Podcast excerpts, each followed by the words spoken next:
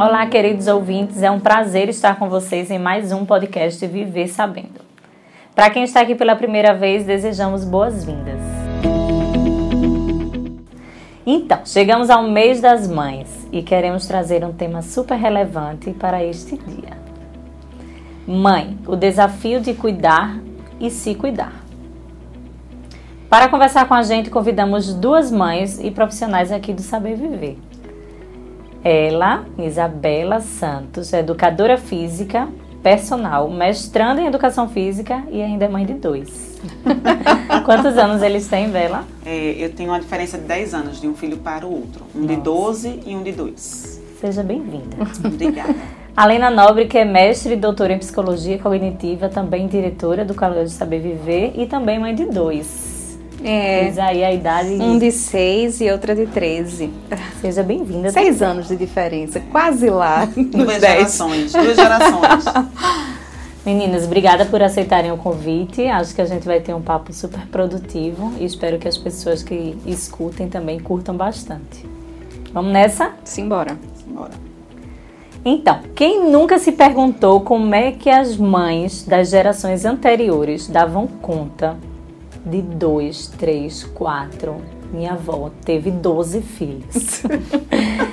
então, assim, a gente fica pensando como é que essas mães davam conta. E aí a gente entende que a verdade é, é que o seguinte: os tempos atuais mudaram, é, trouxeram mais facilidades, mas também novos desafios. Acho que um deles é a questão de rede de apoio.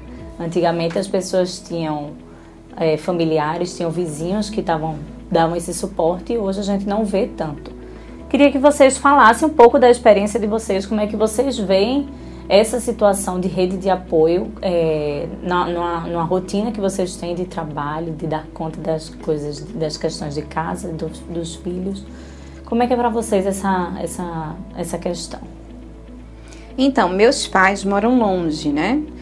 E eu não conto com eles, assim, eu conto com eles se eu precisar, mas na maioria das vezes eu me esforço para dar a eles também o direito do envelhecimento, assim, sabe? De viver. Então, ele todos, todos os dias de manhã eles caminham na praia.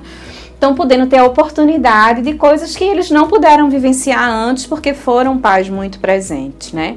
É, eu conto muito com a ajuda do meu esposo. Ele é uma pessoa assim muito presente, muito importante. Às vezes existe um questionamento de que marido não é rede de apoio e tal, mas uh, na minha opinião assim ele é, ele é muito. Eu preciso muito dele. Ele me ajuda muito. Então eu considero ele como uma pessoa essencial para que eu dê conta da tarefa de ser mulher né? E que culturalmente, antigamente a gente não tinha tanto nessa né, presença do Isso. homem, essa presença Exato. masculina. É, e eu tenho uma pessoa que realmente me ajuda porque eu não consigo fazer tudo. Eu também tenho uma consciência de que eu não dou conta de tudo. Então, é, realmente eu acho que antigamente a gente tinha mais rede de apoio e as, e as avós cuidavam dos filhos, né? E tinha toda uma, uma um, um, ato de responsabilidade. Eu acho que hoje a gente ganhou isso na atualidade. A gente começa a entender que os pais precisam ter o tempo deles também, sabe? E eles fazem aquele papel massa, que é o papel de ser avô, de curtir ser avô e tal, mas é, conseguem é, também ter um momento específico para eles. Pelo menos na minha realidade é algo que a gente consegue dar conta. Apesar de entender, né, Helena, que a gente sabe que muitas famílias não têm essa é, configuração. É, eu também é, concordo contigo, porque lá em casa também tem essa parceria. Eu, eu, eu, meu esposo antes não, não entendia muito, né? Porque acho que mais importante do que o eu te amo, eu falo muito que ele é meu parceiro de vida. Né? E hoje eu acho que ele entende muito mais, porque realmente as coisas funcionam, caminham direitinho, porque a gente é muita parceria entre um e o outro na tarefa né, da, das atividades diárias, e isso realmente faz toda a diferença. E assim como você, eu também sempre contei muito com minha mãe, no sentido de dar um suporte numa necessidade. E hoje, por questões de saúde, a gente não pode mais contar diariamente com ela e com meu pai. Enfim, mas eu acho que antes de mais nada, é uma questão que é muito sensível é a mulher tirar aquela capa da super-heroína, né? Sim. Que eu via antigamente as mulheres muito nessa situação de querer dar conta de tudo.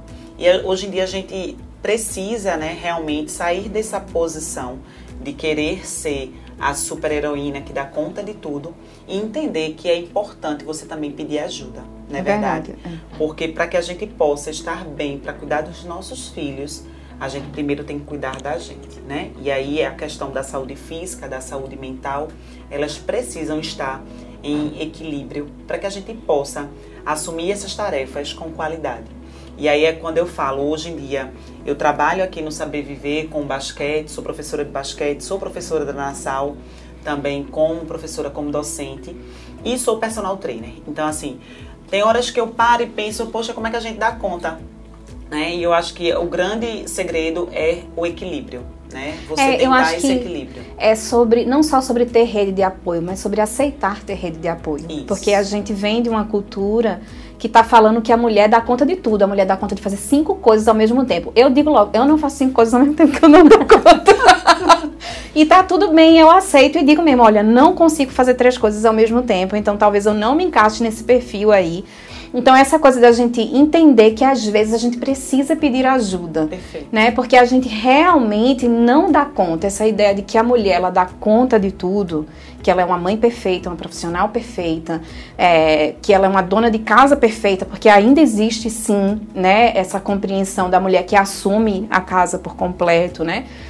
Então, é, a gente precisa entender que é, é um equilíbrio de pratos, né? Às vezes a gente tá segurando aqui enquanto o outro tá rodando, mas na força do impulso, né? Isso, então, isso não é fácil até a gente entender culturalmente e romper também, né? Com isso, porque não, não, não é fácil, é uma carga grande que a gente tem socialmente. Quando, né? quando tu falas isso, acho que a palavra que me vem à mente é culpa. É, com certeza. Como vocês conseguem lidar com a culpa de saber que tem que ser mãe, tem que ser profissional, tem que ser esposa. Como é isso? Ah, eu, eu tenho uma forma fácil de lidar com a culpa. Eu assumo.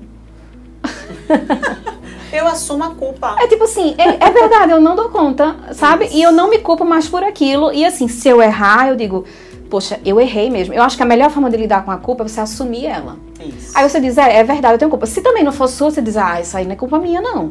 E você ganha essa liberdade de poder errar e de poder saber que às vezes você não vai dar conta. E da próxima vez você dizer, poxa, eu errei aqui, não vou errar mais. Da próxima vez eu vou tomar mais cuidado com isso.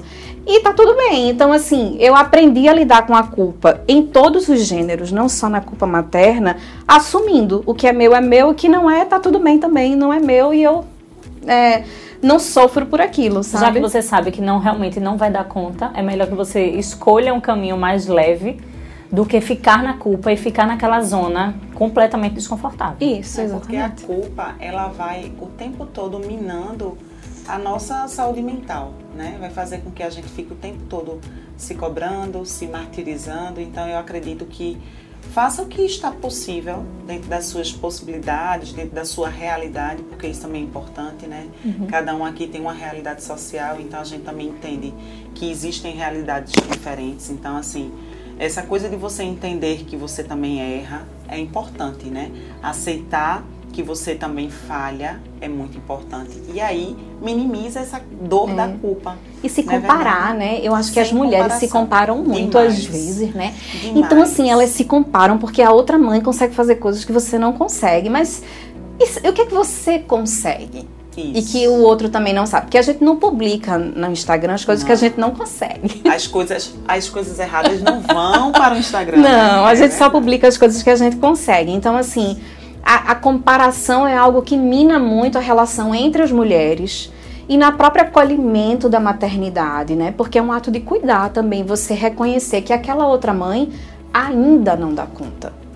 Mas que você dá e que você pode compartilhar experiências e que você pode mostrar caminhos, né? Então eu vejo também muito isso, né? Então às vezes eu tinha uma sensação, eu, eu, eu não sei, eu não sei cozinhar. Também não.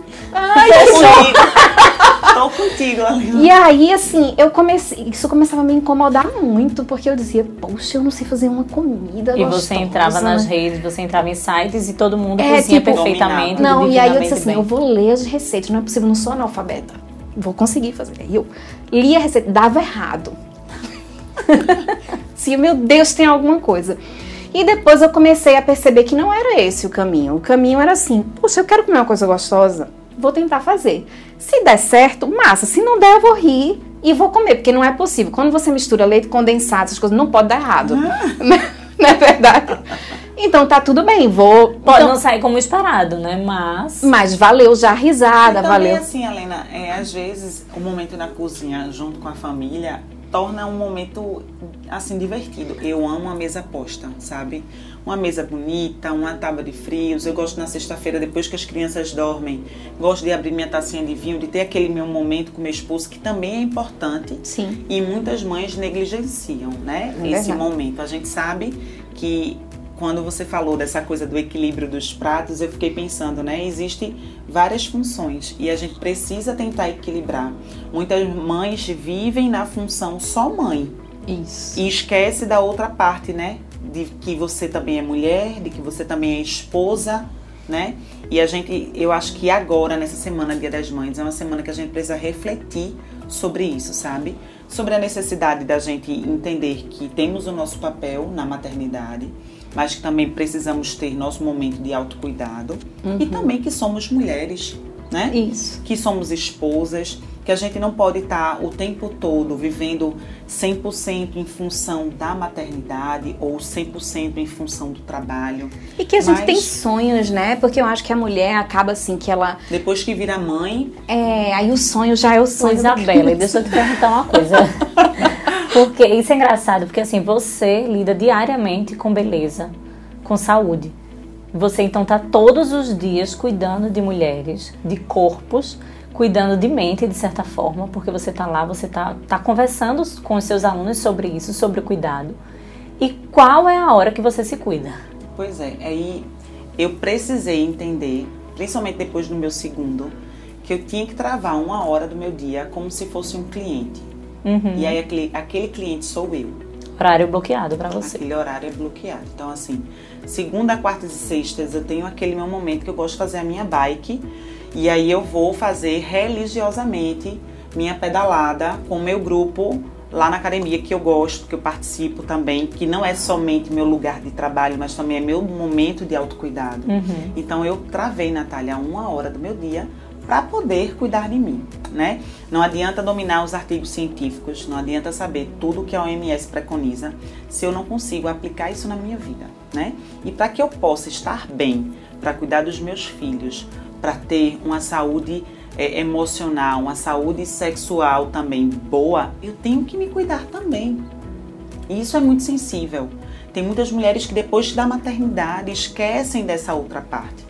Isso é muito importante. Inclusive, isso é importante para os teus filhos, né? Porque Com você certeza. antes estava falando é, que na sua casa vocês têm, é, vocês têm uma ordem.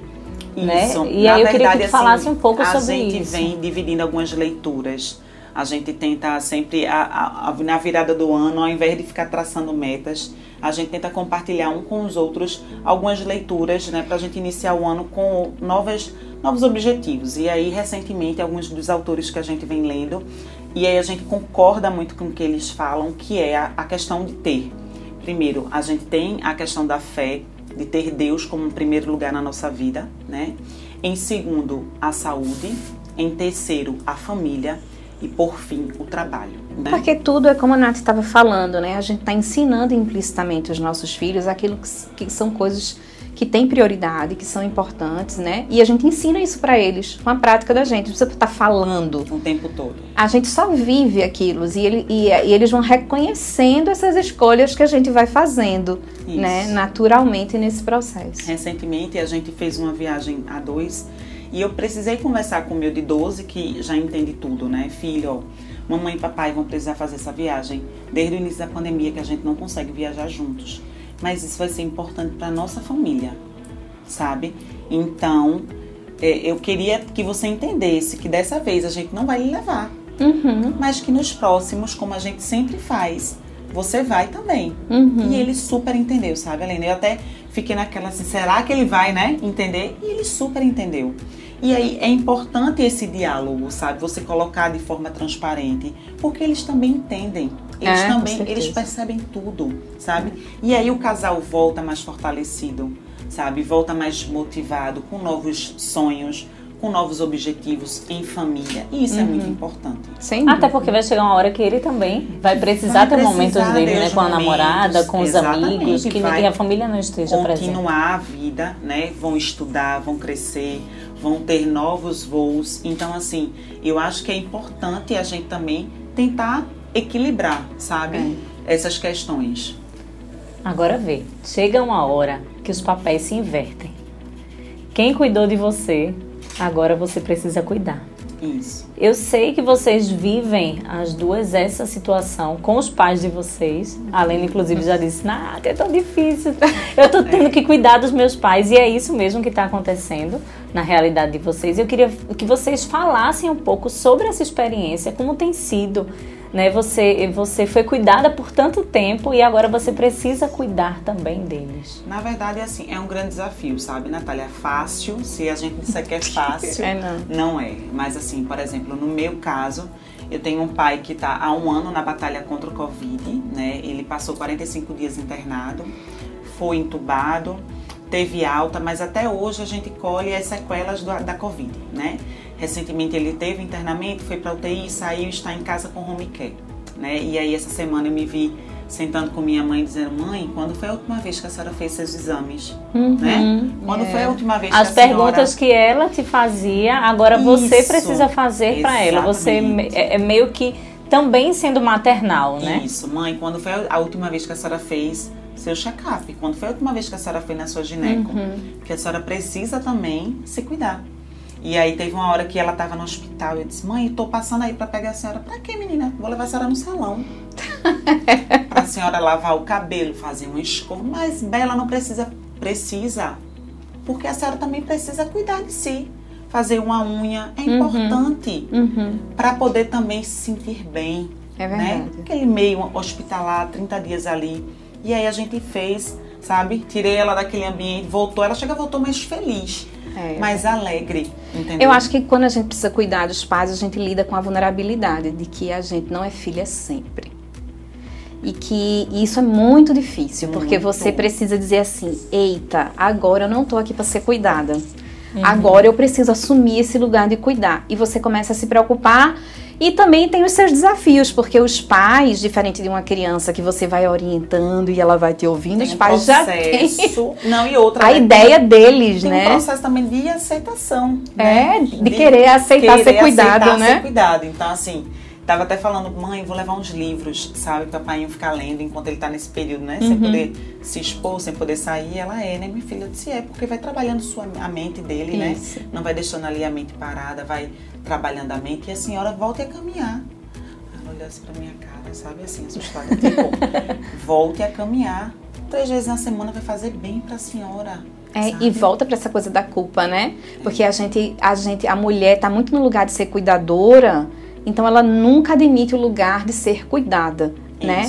É, e tem uma é. coisa que você falando que é massa, né? É massa ver os nossos pais verem a gente se tornar pais. E saber que os valores que a gente carrega foram deles. De certa forma, foram eles que passaram. é, né? né? Então é muito bom. Então eu acho que isso ajuda a gente a construir o conceito de família, assim, sabe? Cada família com seu jeito, com sua estratégia, com sua com, sua, é, com seus componentes, né? Mas é, é, sobre o valor de ser. Aí a gente acaba voltando para a questão do, da rede de apoio, né? A gente ver na nossa família alguém com quem a gente conta. E alguém, alguém que reconhece nossas limitações, né? Alguém que dá força pra gente, porque eu digo, eu vou ter 80 anos, vou continuar precisando da minha mãe. Não tô pronta em momento algum. Vou ter 90 anos. Se eu tiver a oportunidade de ligar, mãe, o que, que você acha? Né? Isso. Porque tem uma figura importante. A mesma coisa que os filhos da gente confiem na gente e que eles consigam ver na gente que a gente lida com vulnerabilidades, que a gente sofre, que, que dói e que tem horas. Ai, filho, eu não tô com condição de conversar agora. Pode ser daqui a pouco que eu tô.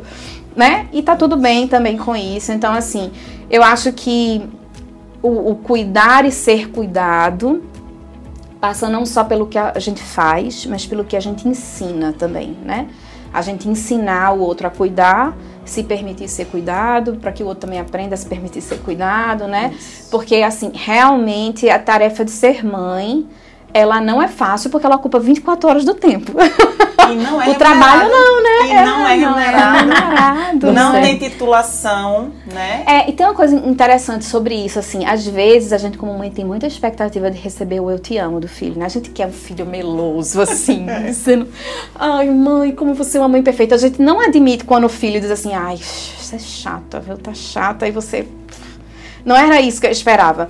Mas isso também tem da relação que a gente ensina os nossos filhos a terem com a gente, né? Então, assim, pra gente que receber um eu te amo, quanto tempo você tem investido no seu filho? Quantas vezes você está sentado no sofá assistindo um filme com ele? Quantas vezes ele te viu desmarcar ou se atrasar no, no momento porque naquele momento aquela conversa era fundamental e você mostrou para ele que ele era importante? Porque os eu te amo vem daí. A importância Isso. de você valorizar essas pequenas coisas, né? Que parecem ser pequenas, na verdade. É, e ela falou assim, a Isabelle falou, né? Ela falou, poxa, é, é, falando da relação com o marido, que o eu te amo às vezes vem na forma da prática, né? Isso. E, e também vem na forma da prática com os nossos filhos, né? Até a gente tá pensando em falar um pouco sobre isso, sobre as linguagens do amor e tal. E é isso, nos nossos filhos a gente também precisa aprender a comunicar eles com essa, a linguagem do servir a eles, sabe? Uhum e eles aprenderem a servir, filho, você pode pegar um copo d'água para mim? É ensinar o outro a ter um ato de amor com você. Né? E a gente não precisa ficar num lugar o tempo todo, né? É, se culpando serviço. que não pode receber um copo d'água do filho, por exemplo. eu peço. Agora, Lena, tu falou uma coisa que trouxe um outro insight assim. Meu esposo viaja muito a trabalho. E aí, recentemente, ele ia chegar no aeroporto e fez não precisa você vir me buscar, eu pego um Uber, sai muito mais em conta, né? Para que você vem buscar? Eu disse, não, eu faço questão.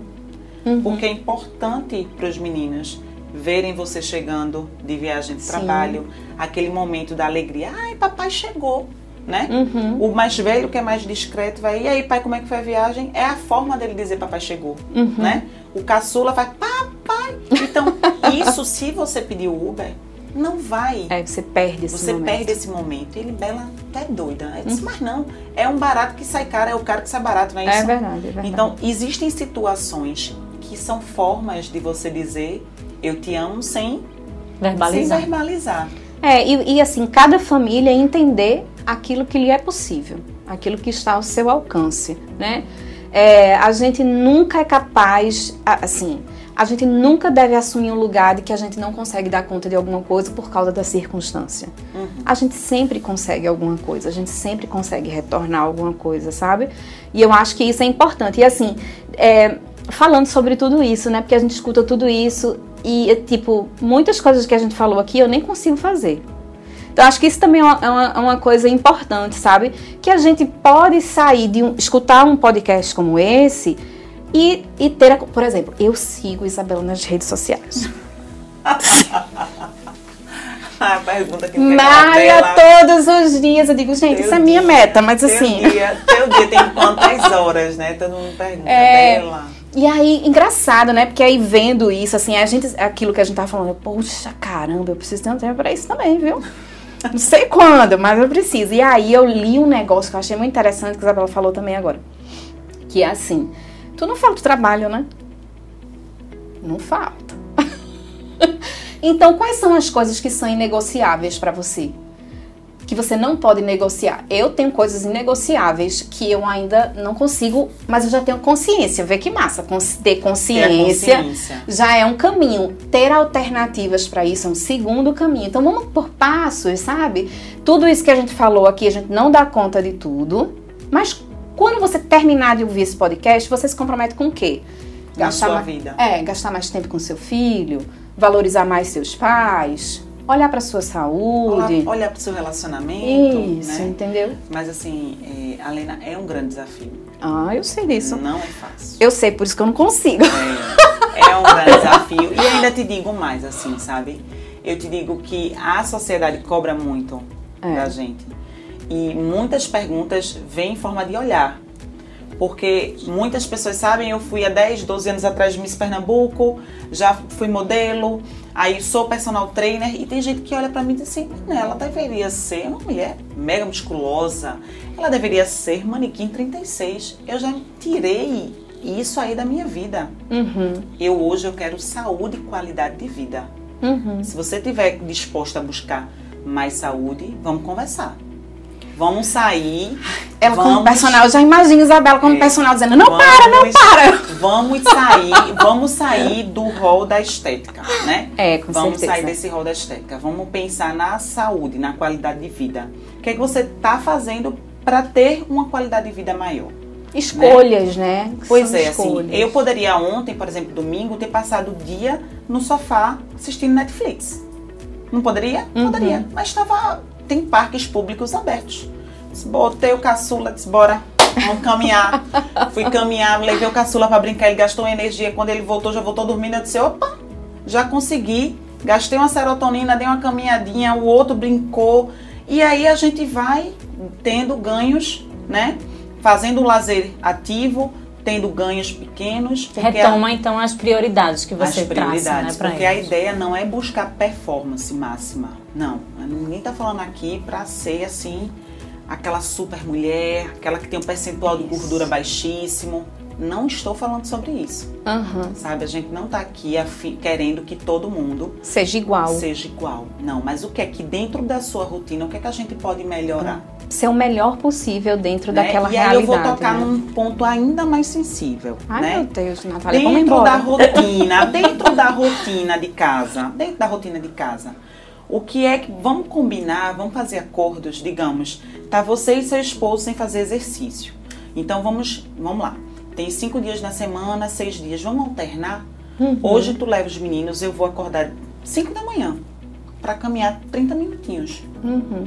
E aí você acorda os meninos, porque quando eu chegar eu já faço café e aí, uhum. sabe? E aí na terça tu corre, eu fico. Uhum. Na quarta eu vou. Vamos fazer isso? A gente uhum. alterna. Uhum. Você, além você... de se cuidar, você também está cuidando do outro, não é? Porque não adianta só eu me cuidar sozinha. Sim, verdade. Sabe? Essa parceria na, no autocuidado, no cuidado com a saúde, também é importante. Porque tem marido que olha assim, poxa, tu vai pra academia, né? Poxa, tu vai não, você não tem que estar tá questionando, você não tem que estar tá achando ruim, porque sua esposa tomou a atitude de se levantar e caminhar. Pelo contrário, você é. tem que é. aplaudir aquela atitude, porque vejo muito, muita gente sabotadora. É verdade. Deixa ajuda. É. Sabe? Ajuda o, o, a esposa, o tio, a mãe. Impulsiona. Sabe? Então, eu, eu, eu às vezes converso muito com meu esposo sobre isso e às vezes eu falo, poxa, eu não consigo atingir essa minha meta de saúde, sabe? E aí ele fala assim: Ah, deixa eu te dizer, é porque você precisa pensar mais nos outros. Quando você está com uma dificuldade de, de cuidado, é, de. Quando você não você, você cuida da sua saúde para que você tenha, os teus filhos terem mais tempo de vida com você. Você ter mais, oferecer mais tempo de vida para eles, porque a sua maternidade é importante para eles. Exato. Se você não cuida da sua saúde, eles te perdem mais rápido. E aí você começa a perceber, poxa, eu sou relevante, eu sou importante, eu preciso cuidar disso, porque senão eu vou adoecer mais rápido, não vou poder ficar com eles, né? Então, assim, Perfeito. Assim, Ele falou isso, foi. Já foi. gostei do teu esposo. Inclusive, já marca, já tá já marca aula. Adorei, ó. Dá meu WhatsApp pra é. ele, tá tudo certo. Já marca a próxima aula. Mas sabe, a gente tá rindo assim, mas é muito sério, entendeu? É. E mexe com questões de saúde. Né? Mais na frente a gente vê que quando vai fazer um check-up tá tudo desorganizado dentro da gente, né? E a gente precisa só virar uma chave, né? Dessa questão do autocuidado, procurar comer um pouco melhor, mais saudável, né? Tentar introduzir uma atividade, a atividade que você goste. Não estou falando só de academia. Uhum. Pode ser uma luta, pode ser uma caminhada, pode ser, sabe? Mas buscar uma coisa que você gosta, tentar separar 30, 40 minutos do seu dia para aquilo. Se a gente cuida da saúde né, um do outro, todo mundo sai ganhando. Oh, com certeza. Todo mundo sai ganhando. Você melhora na questão ocupacional, você rende mais no seu trabalho, uhum. você rende mais na qualidade de tempo com seus filhos, uhum. você rende mais na relação com seu esposo, sabe? Total. Então mexe com tudo isso. Então é só você realmente buscar priorizar, sabe? Separar. Não dá para separar uma hora todo dia, três vezes na semana. Começa dessa forma, em dias alternados. Uhum. Negocia com teu esposo, eu estou precisando da sua ajuda. Uhum. Será que nesse momento dá para você acordar os meninos para poder sair para caminhar? Daqui a pouco eu volto? Uhum. Será que à noite você tem como chegar mais cedo da pelada porque eu preciso também, sabe? E ter essa parceria tá entendendo? Para que todo mundo saia ganhando. Então eu acho que a ideia é, é, essa reflexão, é essa mensagem que a gente quer trazer hoje, sabe? Uhum. Dia das Mães é dia da gente refletir, vai além dos presentes, né? Vai além dos presentes. Eu acho que a gente precisa trazer essa reflexão à pauta, fazer com que as mães do colégio também reflitam sobre isso, sobre a necessidade da gente se cuidar, sabe? De equilibrar as forças, de tirar a capa de super-heroína, não é verdade? Não, eu vou terminar o podcast fazendo embaixadinha. Mas ó, eu acho que é assim, pra gente finalizar, eu acho que, que fica muito claro que as mães, ou filhas, no meu caso eu não sou mãe, mas sou filha, e eu acho que a ideia é, a gente precisa se permitir cuidar, mas a gente também precisa ser cuidado né? Então, assim, é o momento de cuidar da minha mãe, no meu caso. Ai. É o momento de vocês poderem cuidar dos filhos de vocês. A gente cuida com exemplos, a gente cuida na prática. E pra gente cuidar é isso. Eu ainda digo mais, sabe, Natália? Assim, cuidar da mãe, se cuidar, porque lá, daqui a pouco você vai ser mãe. Sim. Então, você já tem que construir uma rotina, construir hábitos para que quando você, quando essa hora chegar, você esteja já com essas rotinas já é introduzidas é na sua rotina, no seu hábito, porque aí a maternidade vai vir de uma forma bem mais leve. Com certeza. E planejamento é nosso. É. Então a gente termina assim, tá? Todo mundo já tá com a sua tarefinha, já vai saber o que vai fazer. Eu acho que a, a, a reflexão é necessária, né? Sim. A reflexão é necessária porque a mãe ela precisa equilibrar essas funções, né? Buscar equilibrar, executar, mas é, e não esquecer de cuidar de si. Né? Eu acho que a questão, a grande mensagem que a gente quer deixar hoje é, é isso, é isso. Né? trazer a questão de você separar um momento para cuidar de si. Ai, gente, que incrível.